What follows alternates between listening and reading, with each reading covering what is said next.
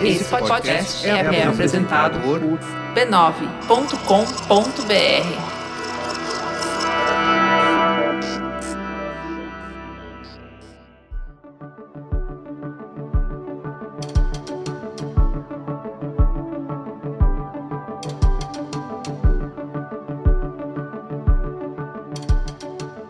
inovação, em geral, as pessoas levam para o sentido de achar que é uma nova startup ou um novo aplicativo ou alguma solução extremamente tecnológica para a solução de algum problema, né? Para mim, inovação é quando a gente mistura questões que são problemas reais, políticas ou não, mas para mim todas as questões são políticas também, e cria uma outra coisa, né? Ou procura criar uma nova resposta para problemas que a gente está ouvindo aí, que a gente está vendo acontecer.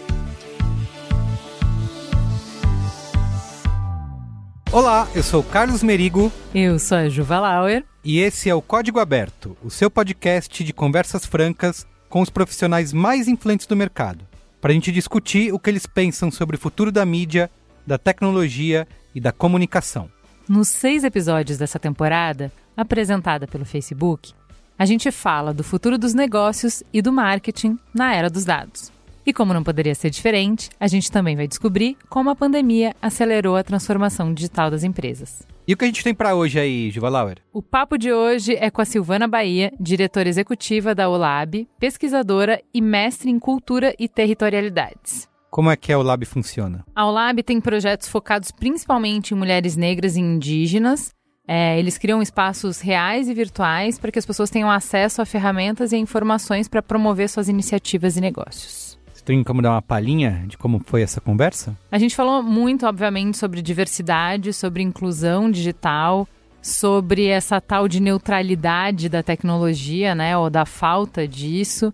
A gente conversou um pouco da trajetória da Silvana, do quanto é interessante que ela venha de um background de artes e traga isso para a tecnologia, é, trazer esse olhar que não necessariamente pessoas ligadas à tecnologia precisam trabalhar com tecnologia, então como é rico quando a gente amplia o olhar. E obviamente a gente falou sobre o impacto da pandemia em negócio social, principalmente focado em cultura maker, né, no encontro presencial. Tá um papo bem explodidor de cabeças. Muito bom, tô doido para ouvir, mas antes, vamos para aquele recadinho do Facebook.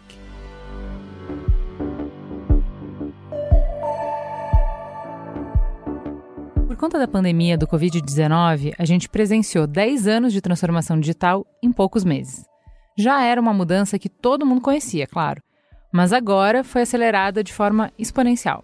E é justamente aí nesse momento de adaptações e redescobertas que surge uma plataforma parceira que a gente já conhece muito bem, o Facebook. Quem atua com marketing digital e publicidade online certamente já reuniu aprendizado suficiente para dar o próximo passo é a hora de oferecer uma experiência de compras sem atrito e mais personalizada, que saiba entender o que a gente quer e como a gente quer.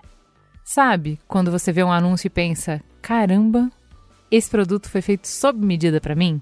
Sei bem, Juvalauer, e é justamente assim que funciona o Discovery Commerce do Facebook. É um conjunto de ferramentas que foi desenvolvido para extrair o melhor da análise de dados e do machine learning e aplicar isso na sua estratégia de negócios. Mas, claro, sempre respeitando a privacidade das pessoas e uso consciente dos dados. Então é isso, bem-vindos e bem-vindas à era da geração de demanda. Vem descobrir tudo que o Facebook Discovery Commerce pode fazer por você. É só acessar fb.me barra Active Discovery para saber mais. Podemos começar com o programa de hoje? Vamos lá.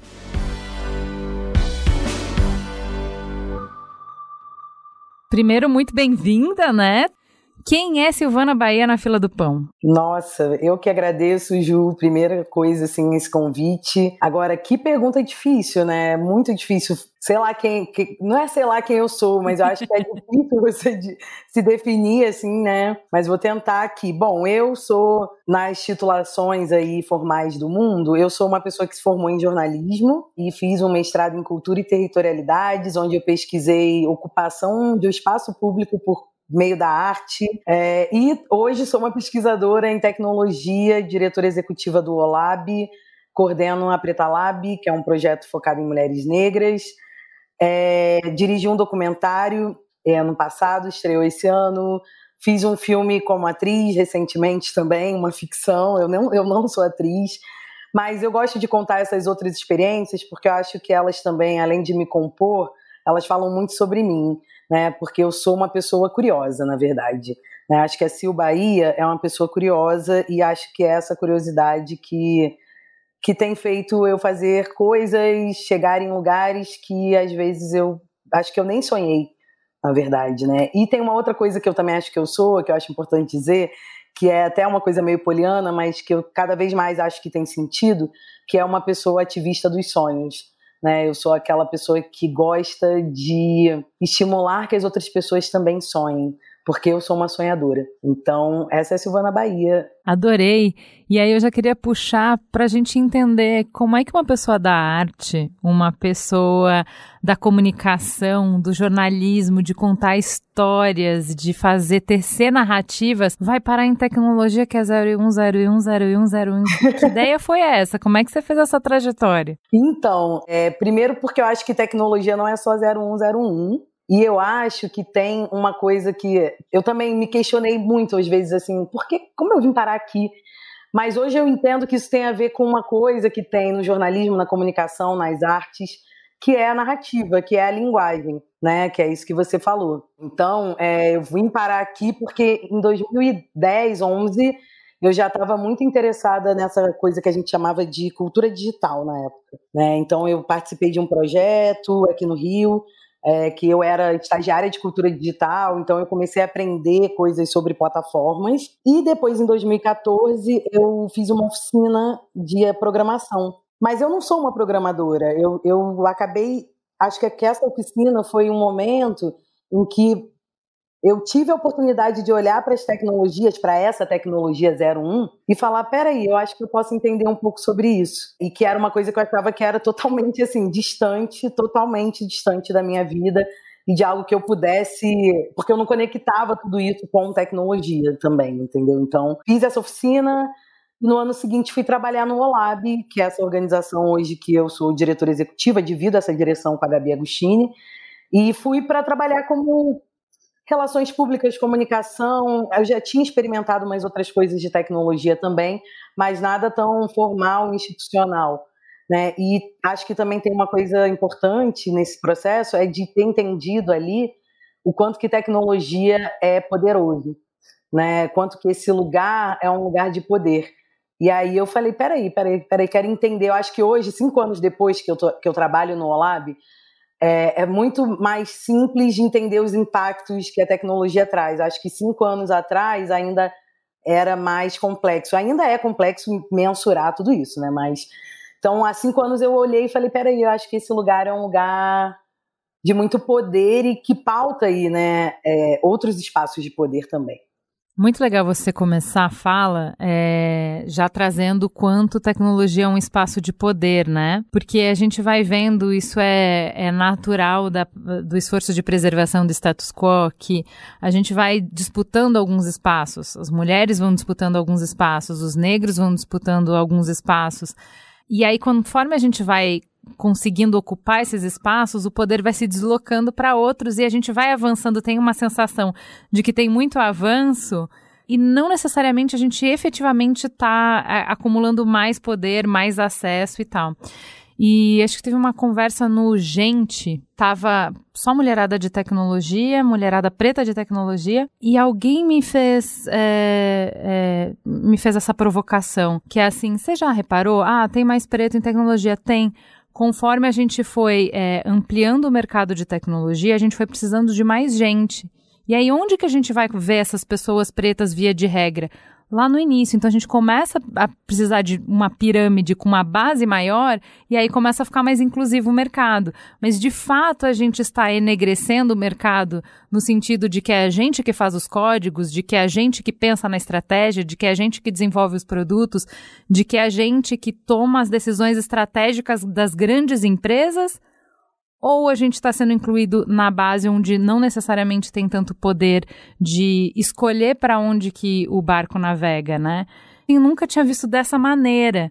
E aí eu te pergunto, diante disso, você entra então, quando você disputa esse lugar de poder, num mercado que ainda não é quase não tem presença de mulheres, né? Tecnologia, só 20% dos profissionais de tecnologia são mulheres. Se a gente for olhar para níveis mais altos de tecnologia, menos ainda.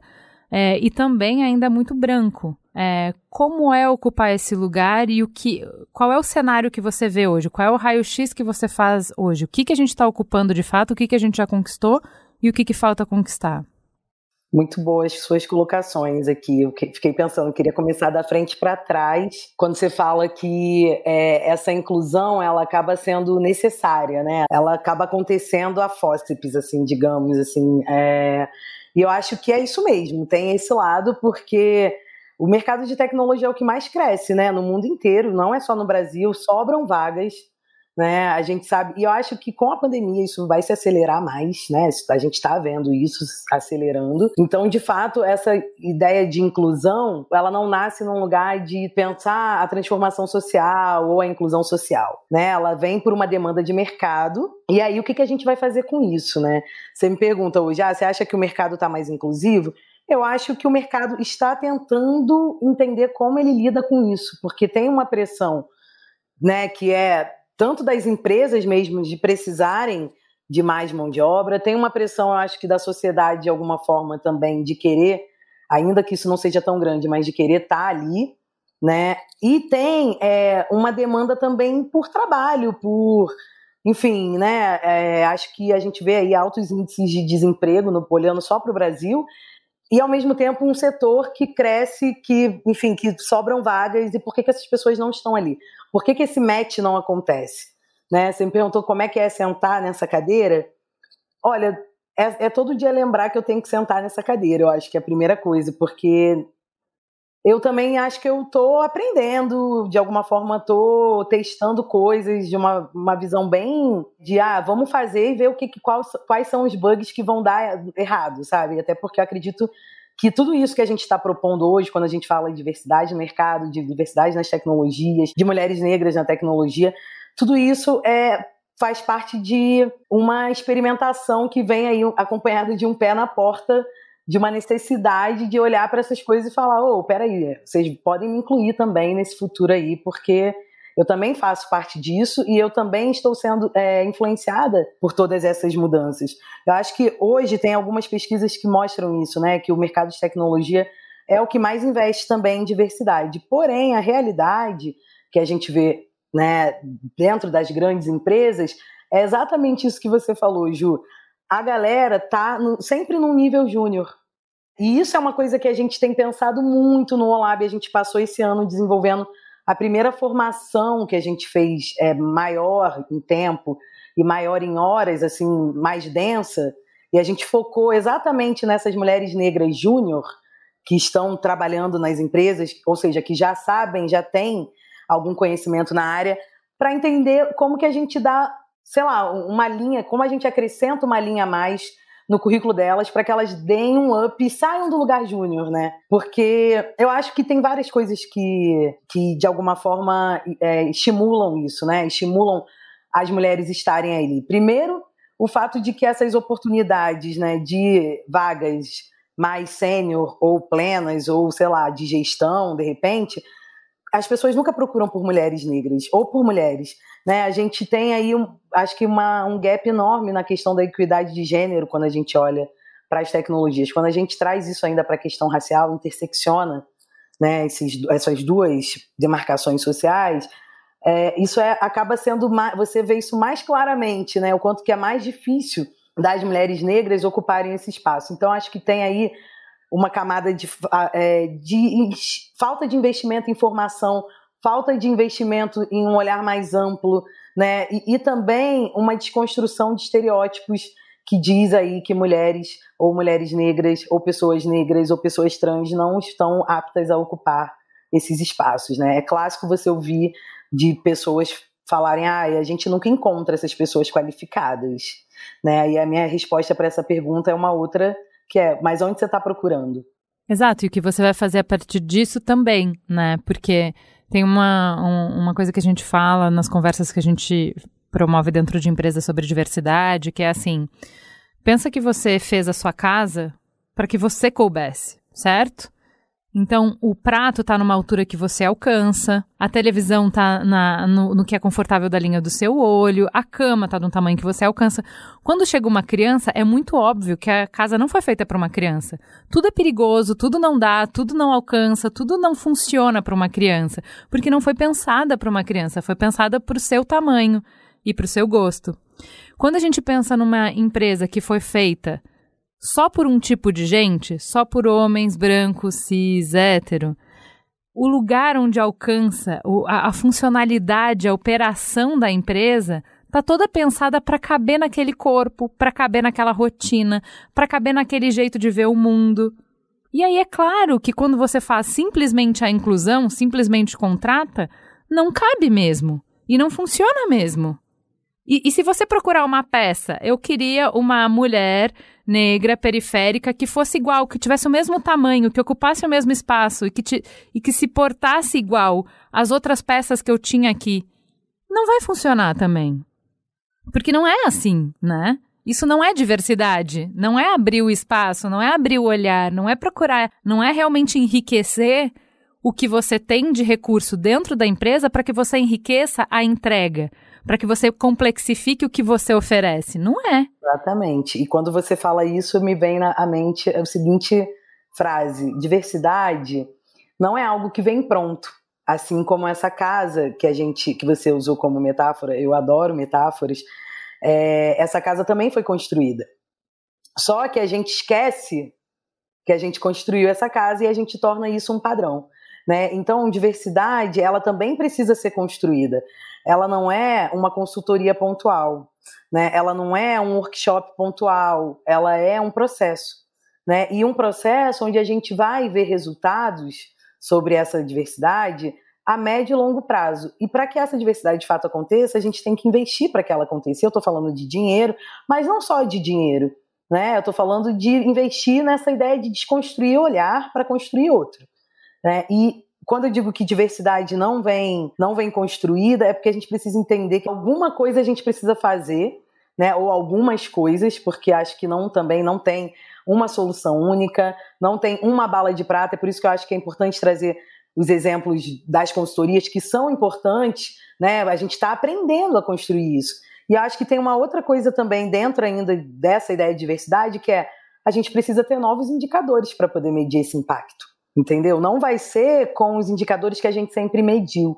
Então, isso também precisa ser construído. É, é, meio que mexer na estrutura da casa toda, né? Você entender que, peraí, esse armário não vai dar para ser aqui, a gente vai ter que entender qual é o melhor lugar. Você vai pensar em função, né? Exato. Porque daí é isso. Assim, tá, olha só, mas é, o objetivo disso aqui era o quê? O que, que eu queria com isso aqui? Ah, eu queria tal coisa. Ah, tá. Então ele não precisa ficar nesse lugar, ele pode ficar em qualquer lugar desde que ele cumpra essa função. A gente discute isso quando a gente vai falar do horário de trabalho, porque assim, ah, é muito simples eu falar. Gente, mas o horário é fixo. E aí você vai ter uma pessoa que mora muito longe, que tem que pegar três ônibus, tendo que cumprir o mesmo horário que uma pessoa que mora do lado do trabalho. Se esse é o único critério que define comprometimento, qual é o impacto? Exato. Você vai ter, né? Você vai ter, por exemplo, uma mãe que precisa ir na escola do filho, que precisa trabalhar de casa quando o filho está doente e tal. Se o critério é presença e não a entrega, qual é o impacto para diferentes é, pessoas, diferentes realidades, entendeu?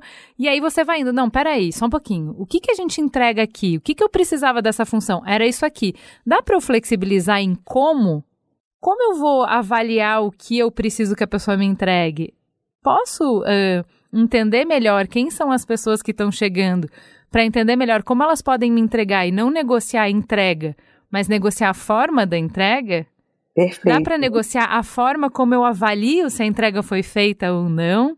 E assim, é, é, a gente leva muito comunicação não violenta para isso, né? Porque a comunicação não violenta ela parte desse olhar que você falou que é de uh, eu não crio uma régua e fico medindo todo mundo por essa régua para dizer se você entrou ou não.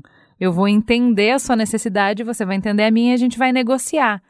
E esse olhar é fundamental se você quer construir diversidade, se você quer incluir diversidade na sua empresa, senão não tem conversa, não é possível. Não, isso que você está falando me lembrou uma outra metáfora que também é muito comum da gente ouvir quando a gente fala sobre diversidade, que é, ah, então agora eu tenho que abaixar a régua. Isso. Não é sobre abaixar a régua, eu acho que é sobre diminuir os muros. Porque é exatamente isso que você falou. Como é que você cobra igual em termos de produtividade ou de entrega de alguém que mora a duas, três horas de trabalho, que tem filhos, é, que tem várias lacunas no seu estudo, no processo né, de educação, é, que nunca fez o intercâmbio, né, que não fala várias línguas. Como é que você cobra igual dessa pessoa de outra que mora a 15 minutos de trabalho, que fala pelo menos três línguas, que desde jovem é, faz intercâmbio e tem todo um capital cultural enorme. É, como é que a gente cobra igual? Isso não é também ser, de alguma forma. É... Condescendente. Condescendente, eu até diria mais, assim, isso tam... o racismo também não aparece nessa, não aparece nessa equação, né? Quando a gente pensa um país como o Brasil, né? Eu estou falando de um país que, enfim, que tem um passado super é, escravizador, né, e que é muito recente. Então, assim, é, quando a gente fala de políticas de ação afirmativa, de cota, de, de entender processos é, seletivos intencionais, a gente recebe muitas críticas sobre, ah, mas aí você está querendo, você não disse que era igual? Mas é sobre ser igual, é porque, peraí, a gente não está partindo do mesmo lugar, né? E eu acho que essa é a grande mudança de mindset que, que as empresas e que a sociedade como um todo precisa fazer, essa grande virada de chave, assim, entender que a gente não parte mesmo do mesmo lugar. Né? Então não dá para. Não é sobre a régua, é sobre os muros. Muito bom. E você estava falando antes de como a gente precisa entender que a casa é uma construção e não uma regra da natureza, né? Não é como a, as leis de Newton da física de que a gravidade ela existe. Não interessa se você gosta dela, se você não gosta dela, se você concorda, se você não concorda, ela existe.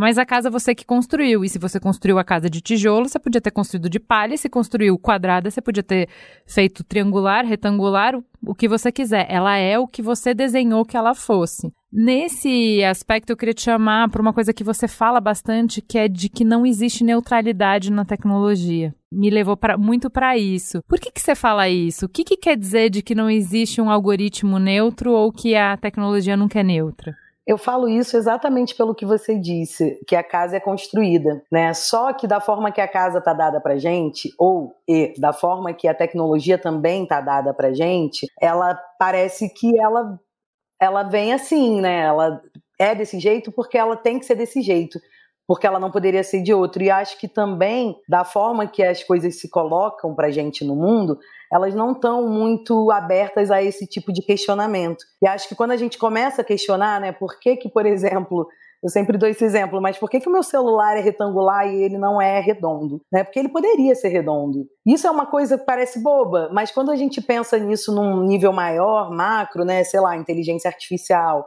segurança pública, é, tudo isso, a gente aí a gente começa a ver a reprodução de um monte de coisa que a gente acha que é só acontece no offline, né? Que acaba se reproduzindo também no online. Então, isso para mim é essa concretude sobre a não neutralidade das tecnologias e das coisas também, né? O próprio design, é, enfim, as tecnologias, assim como a ciência, assim como sei lá, tudo que existe nesse mundo é, é fruto de escolha humana. E por que a gente fica achando que a tecnologia é neutra, assim, nesse sentido, sabe? De que ah, isso daqui é assim porque é assim, é, isso aqui só vai trazer coisas positivas, isso não vai trazer coisas negativas, ou isso daqui só serve para melhorar a vida.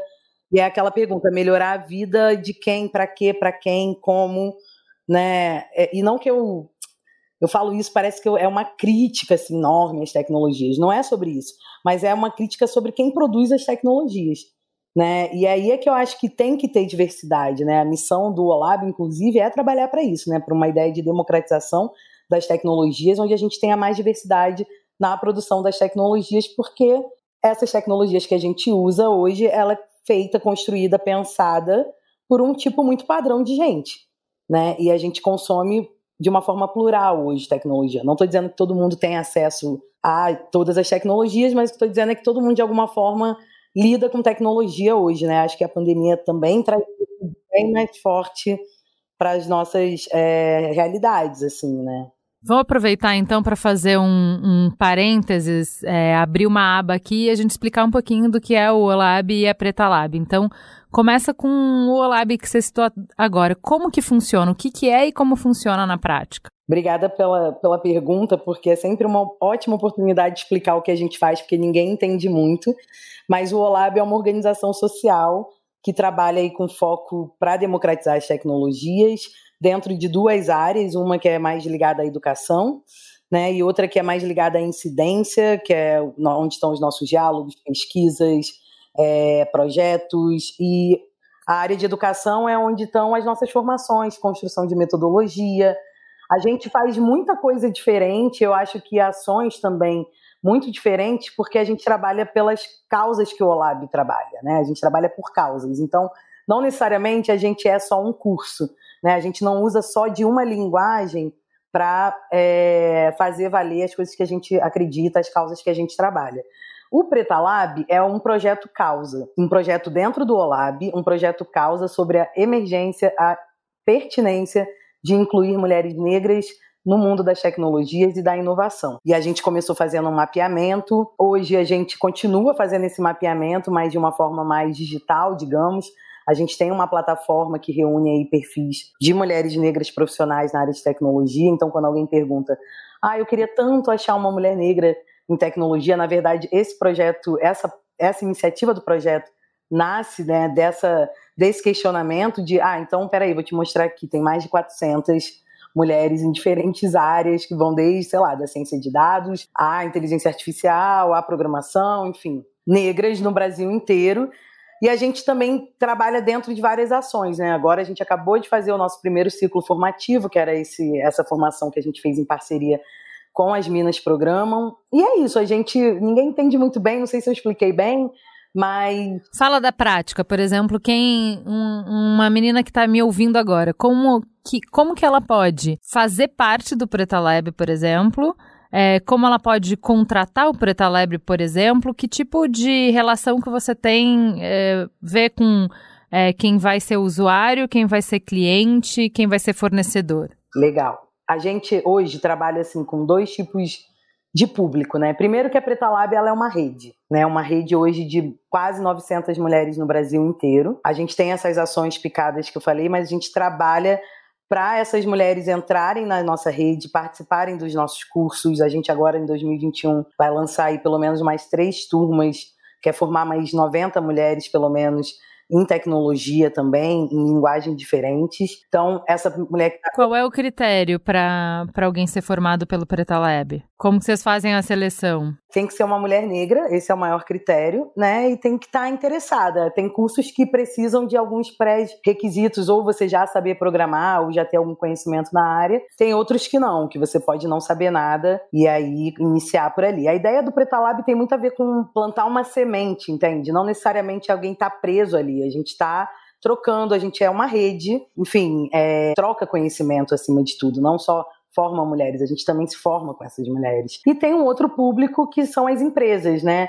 Que desde 2018 a gente entendeu que essa era uma vocação também do projeto, pela demanda que a gente foi recebendo de empresas de médio, grande porte, pequeno porte, querendo encontrar ou trabalhar diversidade ou encontrar mulheres negras. E a gente foi entendendo que não era só fazer a ponte entre essas empresas e as mulheres negras que querem trabalhar no mercado formal de tecnologia. Isso é importante, mas para a gente mais importante ainda é ajudar a colaborar nessa construção de diversidade da porta para dentro das organizações, né? Então, desde ano, do ano passado, em 2018, minto, a gente começou um trabalho com a ThoughtWorks, foi o nosso primeiro projeto com empresa, onde a gente colaborou com eles num processo seletivo é, intencional para a contratação de pessoas desenvolvedoras negras, que se chamou Enegrecer a Tecnologia. E de lá para cá a gente tem ajudado algumas empresas com workshops para RH, para é, desconstruir vieses inconscientes, é, como que a gente trabalha a diversidade englobando todos os sistemas da empresa, não só o marketing, não só o RH, mas incluindo os CEOs, a galera dos serviços gerais, porque na verdade é sobre o sistema que a gente está falando, né? Então a gente nesse ano desenvolveu workshops para trabalhar a diversidade da porta para dentro com empresas também, fazer pontes também com essas mulheres, mas para a gente só vale se essas empresas estiverem de fato se repensando da porta para dentro, porque não é só contratar, né? Porque acho que quem lidera a empresa sabe melhor que eu quanto que contratar e demitir custa caro.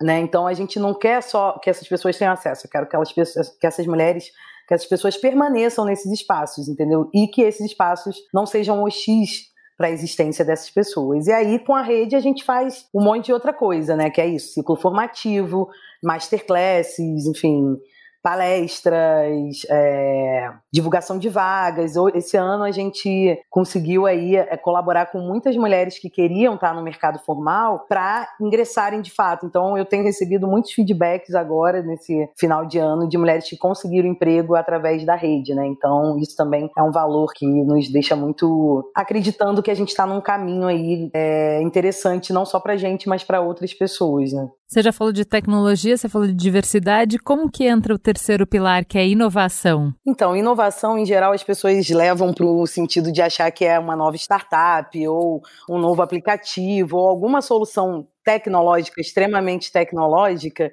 é, para a solução de algum problema, né? Para mim, inovação é quando a gente mistura questões que são problemas reais, políticas ou não, mas para mim todas as questões são políticas também, e cria uma outra coisa, né? Ou procura criar uma nova resposta para problemas que a gente está ouvindo aí, que a gente está vendo acontecer. Em 2018, a gente criou um projeto em parceria com a Transparência Brasil e o Data Lab, chamada Minas de Dados, o projeto. Foi um mês de uma imersão para cinco mulheres negras de várias regiões do Brasil, presencial aqui no Rio de Janeiro. E o dia que a gente defendeu esse projeto foi o dia que assassinaram a vereadora Marielle Franco, dia 14 de março de 2018. Essas meninas, depois, né, essas mulheres, depois que passaram por essa imersão, elas criaram um outro projeto chamado Mulheres Negras Decidem, que é um projeto que olha para a subrepresentatividade de mulheres negras na política. Né? Se isso pra, não é inovação, essa para mim é a grande inovação e é talvez a inovação que a gente precisa hoje, né?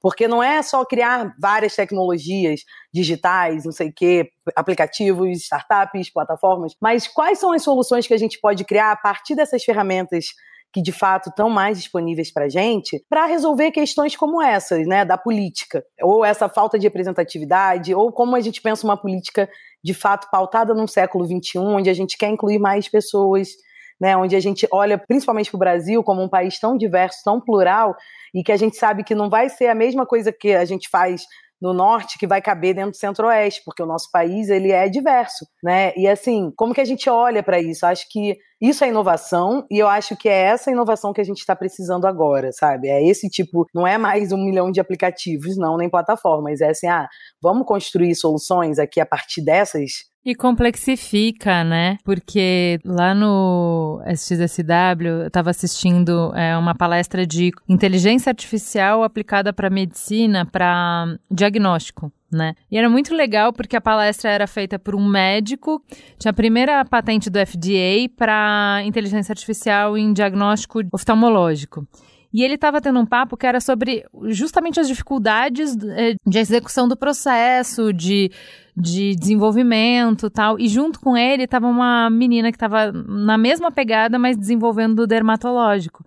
E aí eles estavam falando sobre esses vieses, que assim, como a gente já viu em outras áreas de inteligência artificial quais são os pontos cegos, na medicina não dá para fazer. Então a gente precisa pensar, ah, olha só, a gente diz que o software ele é eficiente se ele conseguir é, detectar para todo mundo, não só para pele branca. E aí, quando eu faço essa pergunta, eu vou descobrir que nem a medicina sabe, porque a gente nem estudou o suficiente. Exato. E aí eu vou descobrir um monte de coisa que, tipo, são perguntas que são feitas e são, entre aspas, entraves, né? São novos, como você mesmo falou, são novos indicadores que se exigem, que complexificam, lógico que deixa mais complexo, mas deixa mais completo, deixa mais abrangente, deixa mais eficiente o resultado do que você está produzindo, né? Exatamente. Eu acho que a inovação, ela também acontece quando aparecem essas novas pesquisas, né? Porque a gente está muito condicionado a um tipo de, de olhar, de problema. E eu acho que isso também já é uma coisa interessante pensar quando a gente não tem dados sobre alguma coisa, né? Porque isso já é um problema. Eu, eu recentemente conheci um projeto que eu achei fantástico, que também trabalhava com inteligência artificial e medicina, mas para falar sobre melanina, né? Sobre a questão da pele das pessoas negras. E, é, e é um, era um projeto também, até pensei quando você falou se era o mesmo, é um projeto dos Estados Unidos que trabalhava exatamente com isso. Peraí, tem um, a comunidade médica nunca olhou para isso daqui. Vamos é. olhar. Olha aqui, olha só, os negros, enfim, aí ela começa a pontuar várias questões que médicas, né? que não são, é, que não olham né, para a questão da melanina, da pele negra, e o quanto que isso impacta na saúde das pessoas negras. E é por isso que eu acho mais fascinante nesse mundo da tecnologia que a gente está vivendo hoje, muito forte, né, esse boom, é que eu não preciso necessariamente ser uma desenvolvedora de TI para pensar tecnologia ou criar soluções a partir da tecnologia para problemas reais, para problemas sociais, para problemas que afetam as pessoas, porque se a tecnologia não serve para isso, sinceramente, é, não fez sentido nisso, entende? Então, é isso que eu também, eu adoro essa ideia de pluralidade de cadeiras, de olhares, de saberes, para pensar a solução. E por isso que eu acho que é importante que a gente se aproxime da tecnologia com esse olhar, porque senão a gente vai ficar tipo eu, há uns 10 anos atrás, achando que tecnologia não era um lugar para mim. Falando em não é um lugar para mim, cê, vocês têm quatro orientadores na OLAB. Ciência e tecnologia, que todo mundo entende, multidisciplinaridade, também um valor muito celebrado, a questão racial, que já está posta, mas tem um, um, último que eu fiquei curiosa: longevidade. O que, que isso significa e por quê? Então, a gente há uns três anos, desenvolveu um projeto chamado 60 Mais Arte e Tecnologia, que é para pessoas acima de 60 anos. E muito porque, um, a população do Brasil está ficando mais velha, né? E a gente tem muito pouco produto, serviço pensado né, para essa população que está envelhecendo. E segundo, porque eu acho que tem uma coisa muito importante quando a gente está pensando nesses processos tecnológicos que a gente discute pouco, que é sempre olhar um legado para as novas gerações, né? A gente fica pensando, as novas gerações, a galera que vai chegar, como é que a gente vai deixar esse mundo, o que é muito importante. Mas eu gosto de trazer também isso para pensar as gerações que já estão aqui e que, de uma certa forma, viveram mais um tempo menos digital, mas que também estão sendo afetadas por essas mudanças digitais do que a gente. Né? Eu sempre me coloco muito como eu tenho 35 anos hoje, então para mim eu sou muito uma geração ponte, assim, porque eu não sou novinha, mais, mas eu também ainda não tô idosa. Então, é, vamos pensar também nessa galera que vai ficar idosa, que eu, somos nós daqui a pouco, mas essa galera está aqui agora, vivendo esses impactos, né? E eu acho que mais do que missão, é um compromisso que a gente contribua né, para que essas pessoas também se relacionem de uma forma mais qualificada com todas essas tecnologias. A gente vê dados né, absurdos aí. Quem mais propaga fake news são as pessoas acima de 60 anos, né? Então, assim, isso também mais uma vez, tem a ver com uma questão de cultura, de mudança de cultura, e a gente precisa também trabalhar para que as pessoas acima de 60 se relacionem de uma forma melhor com tudo isso. Muito bem. É, qual é a relação da OLAB com a filosofia maker? Porque vocês têm um espaço maker, né? Sim, a gente, na verdade, nasce aí dessa. Nós somos filhas dessa cultura maker e nascemos nesse contato, né, nesse contexto da cultura maker e a fim de entender o que é ser um maker a partir do sul global, né, a partir do Brasil. Né? A gente tem um olhar para a população brasileira muito como pessoas criativas, como que a gente está sempre criando soluções para problemas reais e a gente não chama isso de inovação, né? A gente não chama, a gente chama isso de jeitinho brasileiro e até com um olhar meio pejorativo sobre tudo isso, né? E aí a Gabi Agostini, quando viu essa cena maker muito forte acontecendo ali no hemisfério norte e também em alguns países do sul global, ela teve essa ideia de querer abrir um makerspace no Brasil e foi assim que nasceu o Olab em 2014 e tentando trazer um pouco para aqui, né? Entender ah, o que, que é o que é ser um maker no Brasil, né? E quais conhecimentos a gente já tem e o que a gente pode somar com esses novos conhecimentos que surgem né, a partir dessas máquinas de fabricação digital para construir soluções ou para, é, de alguma forma, colaborar para que as pessoas entendam melhor esses processos, que eu acho que isso também tá, tem muito a ver com linguagem. Então, a gente fazia lá nos primórdios um curso que se chamava Costura High-Tech, que era misturava conhecimentos de corte, costura, bordado com impressão 3D, com eletrônica, né, a fim de construir tecnologias vestíveis. E isso parece ser uma coisa muito boba, né? Porque, ah, e, talvez até fútil, mas a gente está falando muito mais sobre uma forma de pensar, né? E, e eu acho que também tem muito a ver com uma coisa do Paulo Freire ali, que é a pedagogia da autonomia. Acho que a cultura maker, ela, para mim, ela é muito isso. Ela vem para ai, como que eu resolvo uma coisa aqui sozinha? Eu preciso dar conta. Depois que eu entendi que eu também era uma maker, que eu podia ser uma maker, eu comprei uma caixa de ferramenta, eu comecei a resolver muitos mais problemas em casa sozinha e entendendo que isso também, de alguma forma, é tecnologia, né? Ó, oh, vou puxar o seu background de arte pra cá. É, eu tava justamente conversando sobre um perfil que acho que chama Mulheres na Arte, que tá sendo muito rico para mim. Eu sigo, acho que mais de ano. Todos os dias eles postam é, várias obras feitas por mulheres e me ajudou a enlarguecer o meu, a minha percepção do que é arte. Porque arte é o que tá na galeria, o que está na galeria é o quadro, é uma, uma escultura, né? Uma instalação. Isso é arte. O grafite é arte no máximo, né? E aí daqui a pouco ali vai ter o crochê, daqui a pouco ali vai ter o bordado, daqui a pouco ali vai ter a cerâmica, daqui a pouco ali vai ter é, outras formas de arte e outras formas, outros materiais e outros processos que são mais, estão mais disponíveis para as mulheres, que a gente acessa mais. E eu acho que com tecnologia isso também se aplica. Você vê a mesma coisa da gente enxergar te como tecnologia um universo muito restrito de coisas. Né? Então, por exemplo, ah, o QR Code é tecnologia, o crochê não é tecnologia, a costura não é tecnologia. Com certeza, com certeza. É muito legal você trazer essa coisa da arte, porque essa também é, uma, é um grande debate, né? E eu acho que na tecnologia, a metodologia é parecida sobre esse debate, porque o que é arte, né? É o que está no museu, é o que a gente diz que é arte, é isso, o material que a gente usa, né? Eu penso muito que a arte é a, a, forma que as pessoas se expressam e ela pode ter várias formas, várias plataformas, né? E, e podem estar dentro de várias linguagens também. E tecnologia, para mim, ela tem a ver com conhecimento técnico aplicado sobre alguma coisa. Então, isso pode ser digital, isso pode ser analógico, isso pode ser, pode ter várias ferramentas para pensar isso. E eu acho que também pensar assim é, aproxima a gente, né, de entender melhor o que são esses processos que a gente vive hoje no digital que parecem que são, tipo, a ah, linguagem e ciência da computação, uma coisa muito, né?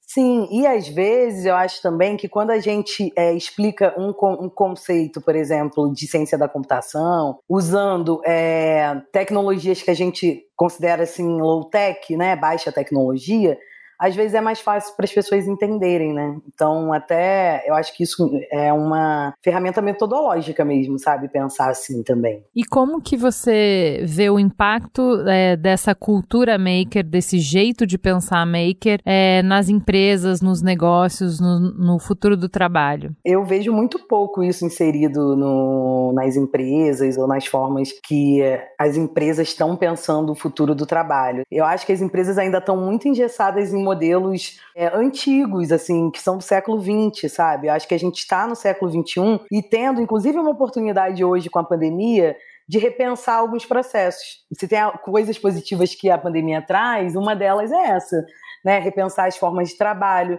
A gente está falando de futuro de trabalho, de vagas em tecnologia, do mercado em tecnologia. Isso é, um, é, uma camada. Tem uma outra que é como que a gente vai trabalhar né, a partir de agora. Que, qual o tamanho que o trabalho vai ter na nossa, na nossa vida, no nosso dia? Eu acho que as empresas ainda estão agora começando a ter que lidar com isso e isso está sendo difícil, porque é muito. Às vezes é muito desafiador começar a pensar outras formas de agir, sendo que é aquela coisa, ah, isso aqui sempre deu certo. Só que o mundo é movimento, né? E aí a gente também vai ter que se adaptar a essas mudanças aí. Eu acho que assim, é, se muda completamente o cenário, mudam as estratégias. E eu acho que isso é uma, é uma coisa que a gente tem falado muito nas empresas, né?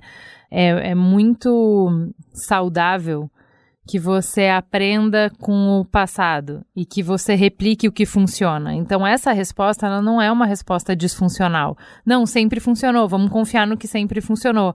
É bom que seja assim, chegamos até aqui muito com isso. Mas também é fundamental que a gente entenda que se começar a chover, você tem que abrir o guarda-chuva. Se de repente é, não é mais chão e é oceano, para atravessar é outra coisa, que não vai ser uma roda que vai funcionar. Se até hoje era sopa, tudo bem ser uma colher, mas se agora é um bife, vai ter que ter outra ferramenta. Não dá. O, o processo, a ferramenta, a mentalidade, a cultura tem que mudar se o ambiente muda. E a gente está passando por uma mudança superlativa. E é, o que eu percebo indo há vários anos no SXSW é que a gente conseguiu desenhar tecnologia, então desenhar possibilidades, ferramentas, técnicas para construir um mundo que a gente não consegue imaginar. A gente não está acompanhando a mudança de pensamento, de imaginação, e por isso eu acho fundamental quando você começa a conversa falando que você está no negócio de sonhar, de ensinar as pessoas a sonhar. Eu acho que isso está muito em linha com a discussão mais avançada de tecnologia que a gente tem no mundo hoje. Hoje no XSW eu vejo os maiores pensadores falando assim, cara, a gente tem um desafio que não é mais tecnológico, é um desafio imaginativo diante de nós, entende? Então, assim, antes, tudo que a gente criou, a gente antes pensou. Então, eu queria muito voar. E não deu, não deu, não deu, até que eu criei um dispositivo que me permitia voar. Agora a gente tem máquinas que nos dão possibilidades que a gente não consegue, a gente não consegue mais reorganizar o mundo ao redor delas, a gente não consegue mais reorganizar as relações ao redor delas, a gente está limitado num, num pensamento que a nossa tecnologia já nos permitiria fazer outras coisas. Mas a gente precisa de um salto. E é isso, eu achei muito legal o último SGSW. A gente voltou muito com isso, que a gente precisa de um, um salto de tecnologia política, de um salto de tecnologia cultural para acompanhar o salto tecnológico que a gente teve em termos de ferramentas, né? De possibilidades. Exatamente. E eu acho que isso também passa por ter estruturas mais permeáveis, né? Quando a gente fala dessas mudanças de empresas e tal, se as empresas estão usando essa metodologia maker para pensar suas ações, eu acho que isso é uma essa ideia de como que a gente pensa estruturas mais permeáveis, ou seja, não estou falando só da porta para dentro com os seus colaboradores e funcionários, não, estou falando com o mundo mesmo, né? Como que a gente pode é, fazer ou estimular que a indústria, é, a produção cidadã, a universidade, tudo isso dialogue mais, né? Quando eu falo de ser mais permeável, as empresas, é, é sobre esse diálogo, né? É sobre essa ideia de fractal. E, e, pode parecer bobo, mas não é. É porque todo mundo faz parte disso aqui tudo, né? Então, de alguma forma, a gente acho que dialogar, criar diálogos é, é fundamental até para a gente entender e conseguir imaginar melhor futuros, né? Porque eu concordo com você, tem um, uma ausência aí de sonhos, né? Tem uma ausência de repertório para a gente imaginar. Eu acho que é isso, é sobre imaginação.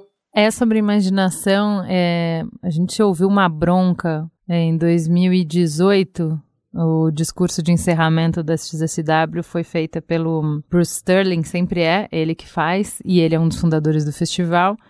E ele falou que estava de saco cheio de em qualquer palestra que ele entrava, e aí são as trilhas, né? Que cada uma é de uma coisa completamente diferente. Então tem de jornalismo, tem de medicina, tem de cannabis, tem de economia, tem do que você quiser. E não importa em qual trilha ele entrava, sempre a conversa passava por o que vai ser o futuro do trabalho, que vai, qual é a nossa responsabilidade enquanto desenvolvedores, enquanto pensadores, criadores, makers, enfim, tomadores de decisão, se a gente criou uma coisa que é maior do que a gente. Será que pela primeira vez na história da humanidade a gente se tornou obsoleto? E ele tava de saco cheio desse jeito alarmista e, e nihilista que a conversa estava sendo levada. E aí ele fez um discurso, assim, fantástico que ele fala uh, sobre como a única coisa que as máquinas não têm, né? Então, assim, o que, que a gente projetou a máquina, né? O que, que é o nosso sonho? Vamos para esse desafio imaginativo que você falou, esse salto imaginativo. Pô, eu vejo que o meu trabalho ele se limita porque eu canso. E aí eu crio uma máquina que não cansa.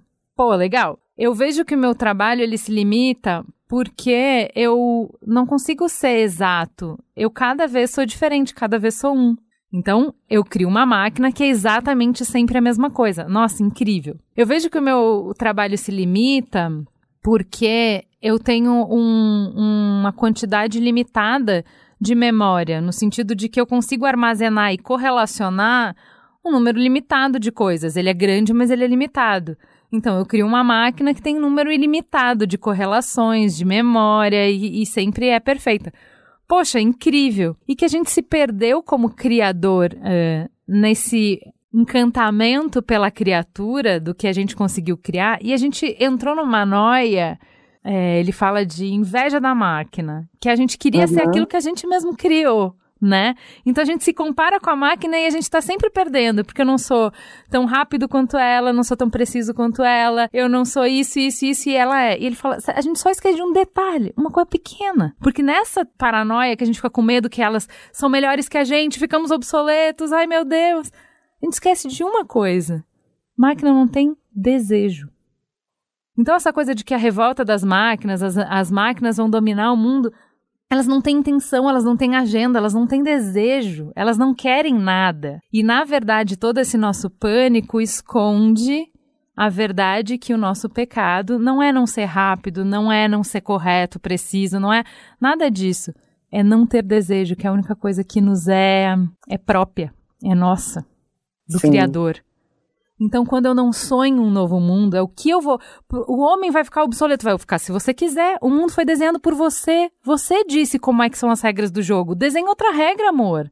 Qual é a regra agora? Se até hoje a gente trabalhou para comer, a gente trabalhou para criar uma casa e a gente criou uma coisa que pode fazer isso por nós, qual é a nova regra? Como é que a gente redistribui os bens criados pela humanidade? Cria o jogo mudou, mas cria agora, agora é a sua vez. Porque você que tem o desejo. E aí? Parece que é aquela coisa assim, ah, eu queria tanto uma coisa e agora que eu tenho, como é que eu faço, né? Agora o que que, tipo, agora não tem mais sentido, né? Ah, não tem mais sentido.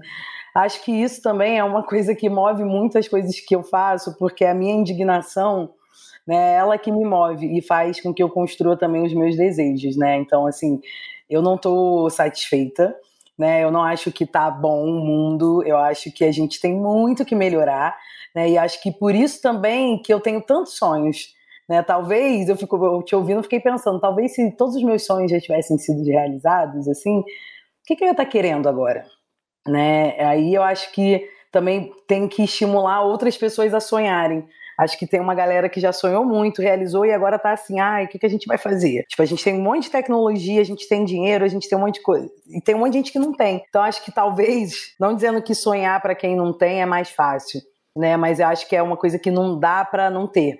Né? Tem que ter, porque senão você não levanta da cama todo dia, né? E acho que esse desejo, esse sonho também vem junto com uma indignação de saber, de entender que as coisas não estão boas, sabe? É, eu acho que o que ele fez foi chamar a responsabilidade, que é de novo voltar para aquele exemplo da casa que você falou, essa casa foi você que construiu, foi chamar a responsabilidade de que não existe esse cenário em que as máquinas roubaram nossos empregos. Você Sim. desenhou um sistema em que os seres humanos são descartáveis, mas foi você que desenhou, você ser humano. A máquina não desenhou, ela não desenha nada, ela não quer nada, ela não tem objetivo. Quem tem são os seres humanos. Então, se ficar pior com a tecnologia, é porque você desenhou um mundo em que é pior com a tecnologia. A responsabilidade no final do dia é sua, você que tem desejo, você que desenha. E aí eu queria trazer um pouco, é, né, dentro dessa conversa de utopia e distopia, né? Essa, essa eterna tensão que a gente tem em relação ao nosso futuro, do que vai ser, que vai ser o que a gente desenhar. Como é que entra a pandemia? Como que ela impacta os negócios da Olab, que tem muito de presencial no laboratório Maker, é, nas aulas, no trabalho mesmo? Como que foi o impacto e o que, que vocês fizeram esse ano? É, a gente tinha muitos planos presenciais esse ano, né? Acho que como a maioria das organizações, é, a gente teve que se adaptar, né? Acho que a primeira coisa que a gente fez, a gente estava lançando o Preta Pod, que é um podcast que a gente gravou no ano passado, da Preta Lab.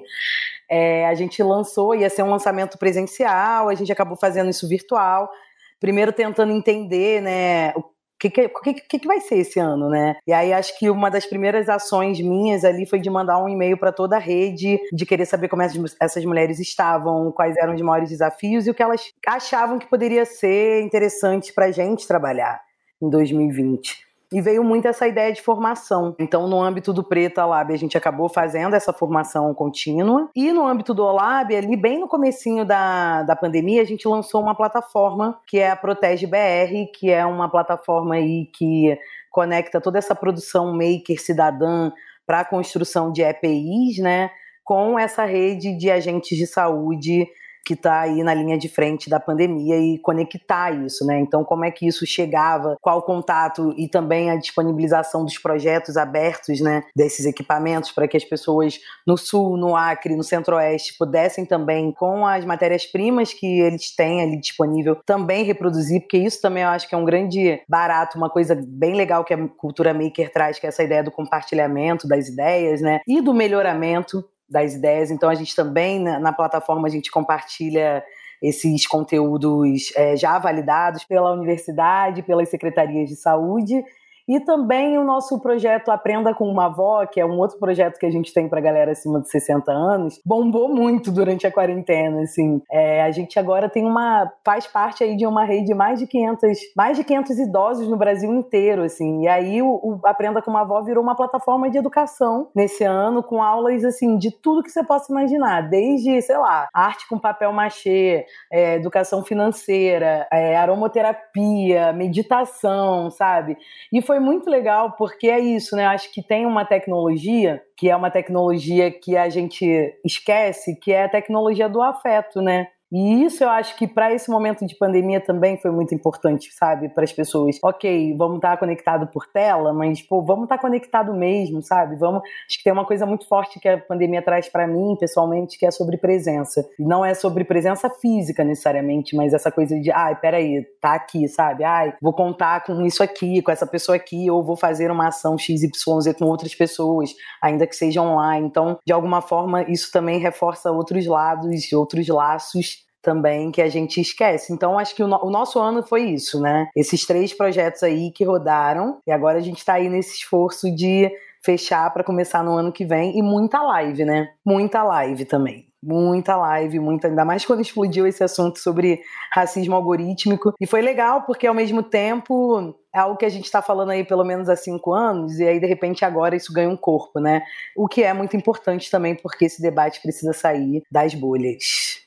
Vamos falar um pouco sobre como mudar então esse cenário, né? Porque a gente tocou um pouco é, no diagnóstico desse, desse problema do, do racismo algoritmo, mas a gente não falou de como é que a gente muda esse jogo. Como é que a gente, entendendo que tudo que nos cerca é uma construção e que essa construção ela é profundamente desigual, né? Entendendo o que você falou, partindo do, do, mesmo ponto que você, de que não tá bom esse mundo, a gente quer sonhar outras coisas. Como é que a gente promove rachaduras nesse muro de status quo através da tecnologia? Olha, numa resposta assim rápida, eu acho que trazendo outras pessoas para construírem a tecnologia também, né? Porque tem todo esse lugar que a tecnologia pode potencializar, é, desigualdades, mas também a tecnologia pode ser um lugar muito importante para criar soluções para combater essa desigualdade. Mas como que a gente vai pensar essas soluções, né? Quem é que vai pensar elas? Aí eu acho que é quando outras pessoas também podem construir tecnologia, né? Quando outras pessoas podem não só consumir a tecnologia, mas dizer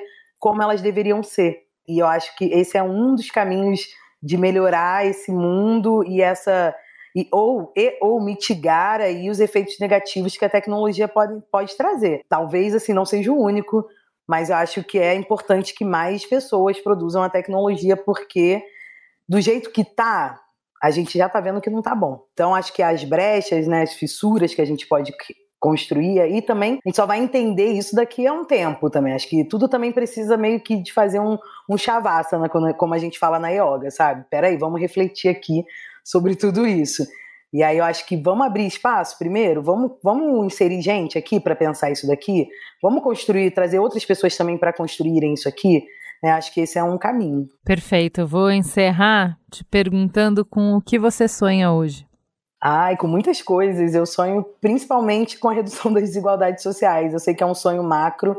Eu sonho que nenhum lugar no mundo se matem 50 mil jovens negros por ano sabe? E é muito ruim quando esse lugar é o meu país, sabe? Eu, eu, sonho que a gente não lidere aí os índices de feminicídio, de morte de pessoas trans.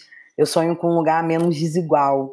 Eu acho que esse é o meu maior sonho, assim, hoje e sempre foi, mas cada vez mais é, porque a desigualdade ela é algo que realmente assim ela ela é tão forte, né? E ela é tão complexa também, porque é isso, não é só uma solução, não é só uma coisa, assim, né? Ela é tão complexa dentro do sistema que a gente vive hoje, que ela é até um desafio de, de conversa, assim, né? A gente às vezes nem consegue perceber o quanto que ela está inserida também. Então, meu maior sonho hoje é, é que essas desigualdades elas diminuam, né? Não sei se é possível que elas deixem de existir, mas que a gente não tenha assim esses índices tão terríveis como a gente tem hoje. Sonho junto. É, muito obrigada, Sil. Como já tinha previsto, foi uma conversa super inspiradora, uma delícia de conversa. Eu que agradeço, Ju, agradeço a conversa, agradeço o espaço e, enfim, estamos aí sonhando nessa construção aí.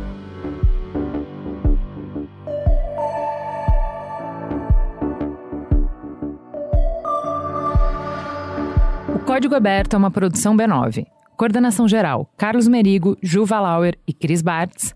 Direção: Alexandre Potashev. Produção: Beatriz Fioroto. Apoio à pauta e pesquisa: Iago Vinícius. Edição: Victor Souza. Identidade visual: Carlos Merigo e Lucas De Brito. Coordenação digital: AG Barros, Pedro Estraza, Lucas De Brito e Iago Vinícius. Atendimento e comercialização: Raquel Casmala, Camila Maza e Thelma Zenaro. Apresentação: Juva Lauer e Carlos Merigo.